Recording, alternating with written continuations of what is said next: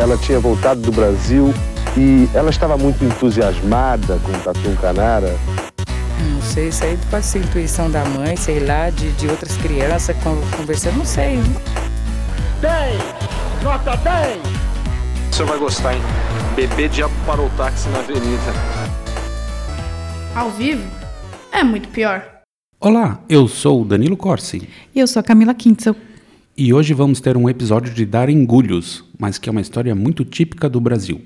Se é motivo de orgulho para os gaúchos, apesar de eu não saber muito bem o motivo, a Revolução Farroupilha tem um dos eventos mais macabros registrados na história brasileira. Macabros. Ainda que bem escondida. Trata-se de um massacre de porongos, onde 600 soldados negros foram covardemente chacinados pelas tropas do exército com conivência total dos supostos revolucionários.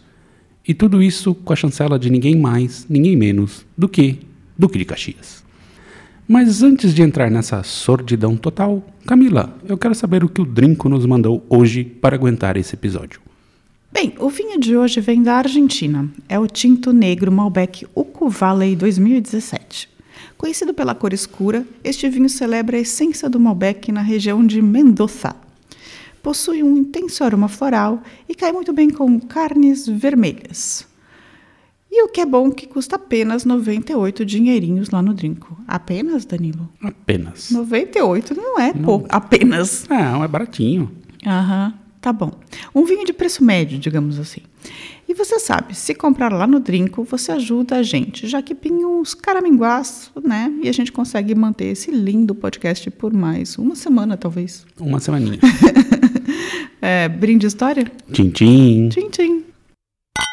Sem a luz da escola, nem leitos de estradas, na causa farrapa um pelotão de escravos. Partiu da senzala, buscando horizontes, repontando anseios por campos de bravos. Mãos com cicatrizes e pés calejados empunhando as lanças rumo ao fim sinistro. Camila, imagine a seguinte situação. Certo dia, a Cátia Abreu e a Teresa Cristina acordam putas da vida porque acham que estão pagando impostos demais. Aí uma manda zap para outra, cria um grupo e adiciona o Herai Magi e uns outros caboclos. Aí todo mundo pistola com o governo e declaram guerra contra o poder central. Você chamaria isso de revolução? Não, mas eu não sei quem era a imagem. Não é o Blairo? Não, é o pai do Blairo. tá, é. Eu acho que não é uma revolução. Então, essa é a essência da Revolução Farroupilha. Mas eu não vou falar dela por inteiro aqui hoje, porque fica para um próximo episódio, só sobre os liberezões do Sul. Só vou dar um contexto básico para saber os motivos do massacre de Porongos, e também para lembrar que os gaúchos comemoram uma guerra de latifundiários que foram derrotados. Vai entender a lógica. É tipo vibe de confederado americano, né?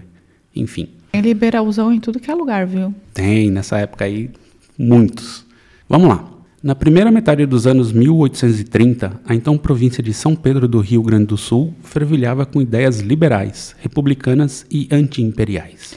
Eu gosto dos republicanos e anti-imperiais. Sim. Os grandes oligarcas da região queriam maior autonomia e eram radicalmente contra os impostos cobrados pela coroa. E esse corpo intelectual da Revolução era formado por fazendeiros e militares, é claro.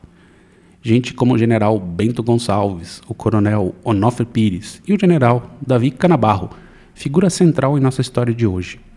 E tinha também os carbonários italianos, gente como Giuseppe Garibaldi, Luigi Rossetti. Verdade seja dita, Garibaldi não era carbonário, mas era republicano. Ok. Fato é que em 20 de setembro de 1835, eles declararam independência, formando um estado republicano, a República Rio Grandense. Que continua até hoje, né? Eles acham, né? Tô brincando. Obviamente, o Império falou, né, nem fodendo, e o pau quebrou. Estourou a Guerra Civil. O que é muito importante em uma guerra? Soldados. E digamos que, em comparativo com o resto do Brasil, o número de homens disponíveis para lutar era limitado no Rio Grande. E apesar dos ventos progressistas em muitas ideias, como a possibilidade de libertação de todos os escravos, o movimento Farroupilha gostava mesmo do faça o que eu falo, mas não faça o que eu digo. Chegaram à conclusão que seria uma boa usar aquela massa de escravos para o combate e prometer alforria como prêmio. Legal, né, Camila? É, é, eu considero. É legal, assim. Assim, é meio horrível você obrigar escravo a lutar numa guerra que não é deles, né? Primeiro isso, assim. A promessa de alforria é ok. Mas calma lá. Se eles levassem os negros para o combate, suas fazendas não teriam mais como produzir. Então acharam melhor manter seus escravos e recrutar os negros dos fazendeiros que não eram republicanos, que estavam do lado de Pedro II. Deu certo, né? Conseguiram 408 negros que lutariam pelo movimento em troca de liberdade quando vencessem. O número foi aumentando com o tempo, mas também havia muitas baixas no grupo durante combates. No geral, a média era de 600 negros no grupo. Tá, então deixa eu ver se eu entendi. Tinha os republicanos no Rio Grande do Sul que queriam se separar e formar a República Rio Grandense. Isso. Aí eles estouraram a revolução, mas estava faltando gente para lutar. Precisavam de soldados. Aí eles precisavam de soldados, eles pensaram, vamos, chamar, vamos chamar os negros escravizados para lutarem no exército oferecendo alforria. Só que eles também não podiam oferecer os próprios negros Não, eles mantiveram os escravos nas fazendas para trabalhar para eles e Então, pegaram eles, dos... eles pegaram os negros dos os negros dos os escravizados dos outros que não eram, que eram os, os a galera do imperialista. Imperialista Exatamente. que chama monarquista, né? É, digamos assim. Tá. Quem não era republicano, eles pegavam, iam lá recrutar os negros escravos. E aí foram formados então dois corpos de lanceiros, conhecidos como lanceiros negros. Basicamente, oito companhias com 51 homens cada, todos, a todos com cavalo. O líder era Joaquim Teixeira Nunes, um coronel branco e, e abolicionista do exército, que era conhecido como o maior lanceiro de farrapos. Ele se provou como tal na Batalha de Bom Jesus, onde na companhia de Garibaldi, Rossetti e Anita Garibaldi, detonou a divisão paulista, comandada pelo brigadeiro Francisco Xavier da Cunha, enviada de São Paulo para lutar contra os farroupilhas. E, obviamente, os lanceiros negros foram colocados como tropa de choque do exército farroupilha. Basicamente eram os primeiros a serem enviados nos confrontos, bem estilo South Park e sua Operação Escudo Humano. Ainda assim, eles foram decisivos para a tomada de Porto Alegre ainda em 1835 e de Pelotas em 36. Então tá, os lanceiros negros, negros eram literalmente ponta de lança Ponta de lança. na, nessa tomada de manda os cidades. preto primeiro. Era Tá. basicamente a ideia dos farroupilhas. Em julho de 39, os farroupilhas se expandiram e tomaram Laguna, em Santa Catarina, e proclamaram a República Catarinense, conhecida como República Juliana. Primeiro foram saudados como libertadores, porém os farroupilhas se comportaram como bárbaros, praticando saques e abusos contra a população. Aí a elite local mudou de lado, apoiando o império, que veio a toda para expulsá-los. E foram os lanceiros negros que garantiram a fuga para o Rio Grande, protegendo o general Davi Canabarro, os Garibaldes e Rossetti. Entendi. Bom, acho que já deu para entender que os lanceiros negros eram uns baita de uns fodões, não acha, Camila? Sim, parece que os caras eram ótimos soldados, né? Realmente. Tipo, eles conseguiram tomar cidades e ainda manter posições para recuar, né? sem dúvida. Enfim, o tempo foi passando e cada vez mais ficava claro que a tal Revolução Farroupilha não ia dar em nada. Aí chegamos em 1844. Quase 10 anos de guerra e os farrapos não chegavam a lugar algum. Pior, estavam perdendo cada vez mais batalhas, as tropas imperiais já controlavam boa parte do Rio Grande. Então Bento Gonçalves se encarrega de negociar a paz, prontamente aceita pelo Império. Mais até, o Império prometeu anistia a todos os líderes, permitindo inclusive que ficassem com suas terras e toda influência, sendo os militares readmitido à corporação imperial. Ah, então, basicamente, tipo, a gente tá aqui lutando há 10 anos, vamos fazer a paz, tá? Paz, anistia total e Geral. irrestrita. é uma mania brasileira, né? Total. Mas só uma coisa não foi aceita: a prometida libertação dos escravos que lutaram pelos farrapos. Ai, Aí eles ficaram numa encruzilhada. Se insistissem na alforria, o Império ia continuar os ataques até matá-los ou prendê-los. Se aceitassem as condições de Pedro II, sabiam que poderia haver uma revolta de seus próprios escravos. Ninguém parecia chegar a conclusão al- alguma, mas Davi Canabarro resolveu agir. Nesta época, os lanceiros negros eram metade da força farroupilha, com cerca de 700 homens. Canabarro então teria feito um acordo com Francisco Pedro Buarque de Abreu, o Moringue, líder do, do exército imperial. Moringue forjou uma carta do Barão de Caxias com instruções para atacar Porongos, onde lanceiros negros e as, as tropas de Canabarro estavam. Na carta havia a seguinte instrução: Vou ler aqui. Ilustríssimo Senhor, regule suas marchas de maneira que, no dia 14, às duas horas da manhã, possa atacar à força ao mando de Canabarro, que está nesse dia no Cerro de Porongos. Não se descuide de mandar bombear o lugar do acampamento, de dia, devendo ficar bem certo que ele haverá de passar a noite nesse acampamento. Suas marchas deverão ser mais ocultas que possível seja, inclinando-se sempre sobre sua direita, pois posso afiançar-lhe que Canabarro e Lucas ajustarão suas observações sobre o lado oposto. No conflito, poupe o sangue brasileiro quanto puder, principalmente de gente branca da província ou índios, pois bem sabe que essa pobre gente ainda nos pode ser útil no futuro. A relação junta é das pessoas a quem deva dar escapula, se por, por casualidade caírem prisioneiras. Não receie a infantaria inimiga, pois ela haverá de receber ordem de um ministro e de seu general em chefe, para entregar os cartuchames sob pretexto de desconfiarem dela. Se Canabarro ou Lucas, que são os únicos que sabem de tudo, forem prisioneiros, nem levemente desconfiar, nem mesmo, nem mesmo os outros que pedem que sejam presos, pois bem devem conhecer a gravidade desse secreto negócio que nos levará em poucos dias ao fim da revolta dessa província. Deus guarde a Vossa Senhoria, quartel-general e do comando em chefe do Exército em marcha nas imediações de Bagé, 9 de novembro de 1844, Barão de Caxias. Peraí, o cara.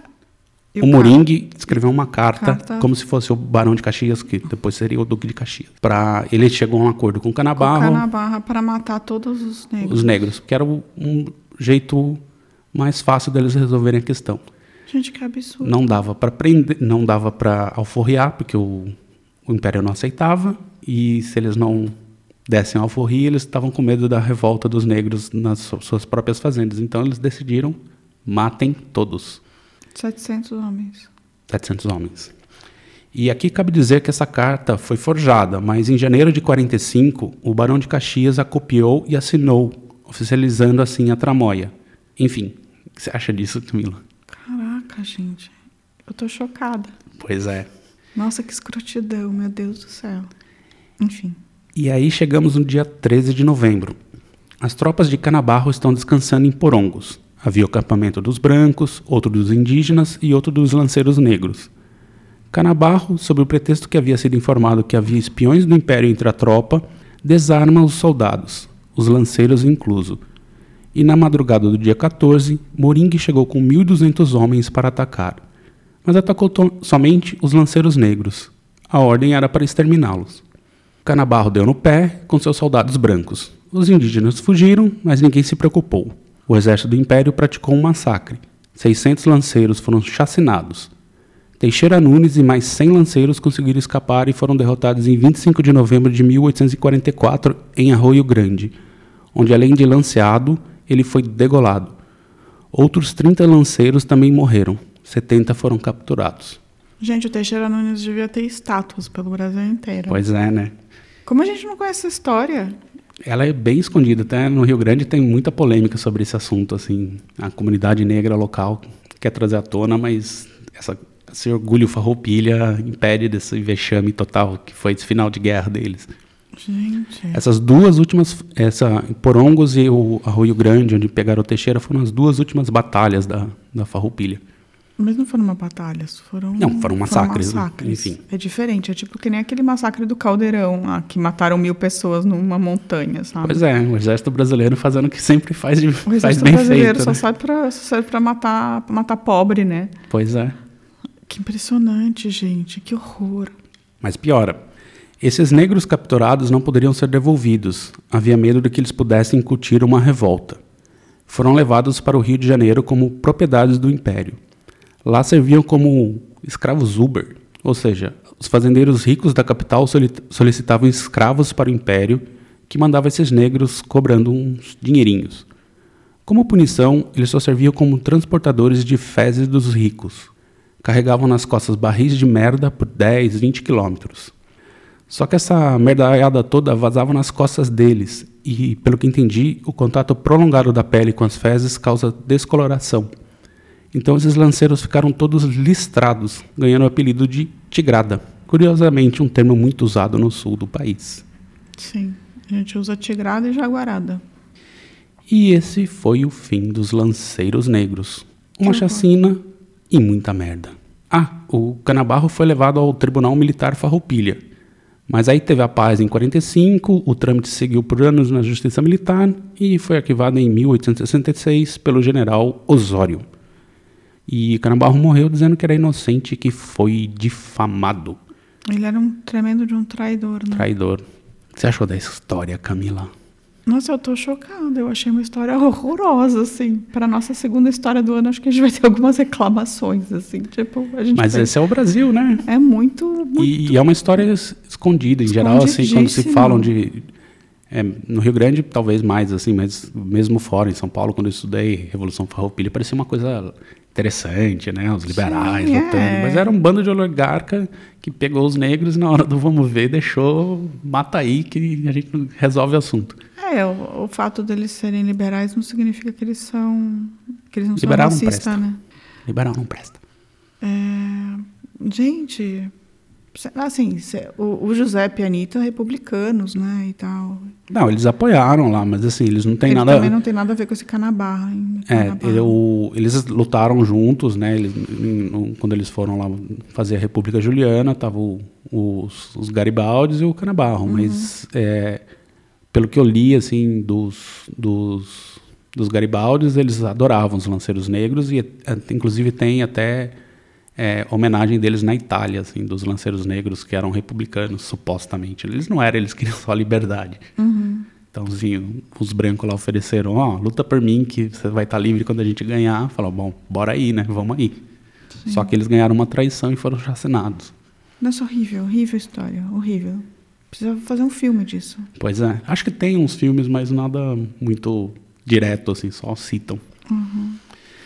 Enfim, acho que agora eu preciso de um respiro e já já voltamos para o nosso bloco de recadinhos. Né não, Camila? Sim. Porque os lanceiros que estavam lá e que foram naquela madrugada surpreendidos, eles lutaram bravamente, lutaram muito. Mas de toda maneira, eles foram é, expostos a uma situação cruel, porque desabou sobre eles uma tropa inimiga em condições totalmente desiguais de luta. Camila, obviamente espero que ninguém tenha gostado dessa história, mas é importante para as pessoas saberem que a história do Brasil é feita de muito sangue e traição. E se alguém quiser falar sobre isso com a gente, como faz? Bem, se não quiser defender o exército brasileiro, eu já vou avisando, tá? Pois é, já prevejo enxurradas de Se mensagem. você não quiser defender o exército brasileiro, você pode mandar um e-mail para contato arroba muitopior.com.br. Ou você pode mandar uma DM no Instagram, no Facebook, que a gente responde. Ou, você- ou no Twitter também, que também é tudo arroba muito pior, arroba muito pior podcast, por aí. Vai nessas. E, e também tem o YouTube, que é onde as pessoas comentam com frequência. E você pode fazer um comentário no episódio lá, que a gente também responde. E agora com os recadinhos, hoje eu vou mandar um beijo para Anitta Cunhal, que fez uma série de elogios pra gente. Falou até que a gente é o podcast favorito dela. Oh, muito bom. Obrigada, Anitta. E do outro lado da força, eu reforço aqui: nem adianta ir no YouTube e nos xingar ou falar aquelas atrocidades bolsonaristas sobre o Frei Tito, porque vai ter o comentário deletado. Tenho mais saco não. Deleto mesmo, tiro, sai, show, tchau. É, eles vieram falar um monte de bobagem sobre o Frei Tito, é verdade. É absurdo. E agora sendo mais feliz, Camila, alguém mais que você queira mandar algum recadinho? Eu quero mandar recadinhos. Eu quero mandar um recadinho pro Fabiano, que me deu feliz aniversário. As pessoas que me dão um Ah, a feliz Anitta aniversário. também te mandou. A Anitta também. Eu tô aqui agradecendo as pessoas que me, me parabenizaram pelo meu aniversário, é, que foi no mesmo dia que o Brizola. Então, Que o Brizola. se você não sabe quando é meu aniversário, você precisa ouvir esse episódio. E é, ele fez 90, ele faria 99. É, eu também queria dar um, um alô pro Giancarlo! você já sabia, só de olhar para ele, você já sabia que eu ia falar. Ah, faltava o Giancarlo. Giancarlo. Ainda mais que teve o Garibaldi e o Giancarlo. E agora a gente descobriu que tem o Giancarlo do bem e o Giancarlo do mal. ah, é, tem o Evil. Tem o Giancarlo. Ivo, Ivo Giancarlo, que faz comentários do mal. Lá e tem o Giancarlo Amor, que é um fofo. O outro é o João Carlo. É o João Carlo, é o Jean Carlo. É, também. É isso, acho que todos os Fabianos. A gente tem vários Fabianos que nos Fabianos, seguem. Então, todos os Fabianos. é, e o Giancarlo e a Anitta. E a Fabiane, a, a Caroline, sempre. Sempre, E a Dani também, sempre. sempre. Então tá, é isso. Então é isso. Semana que vem estaremos de volta. Tchau, tchau. Beijo!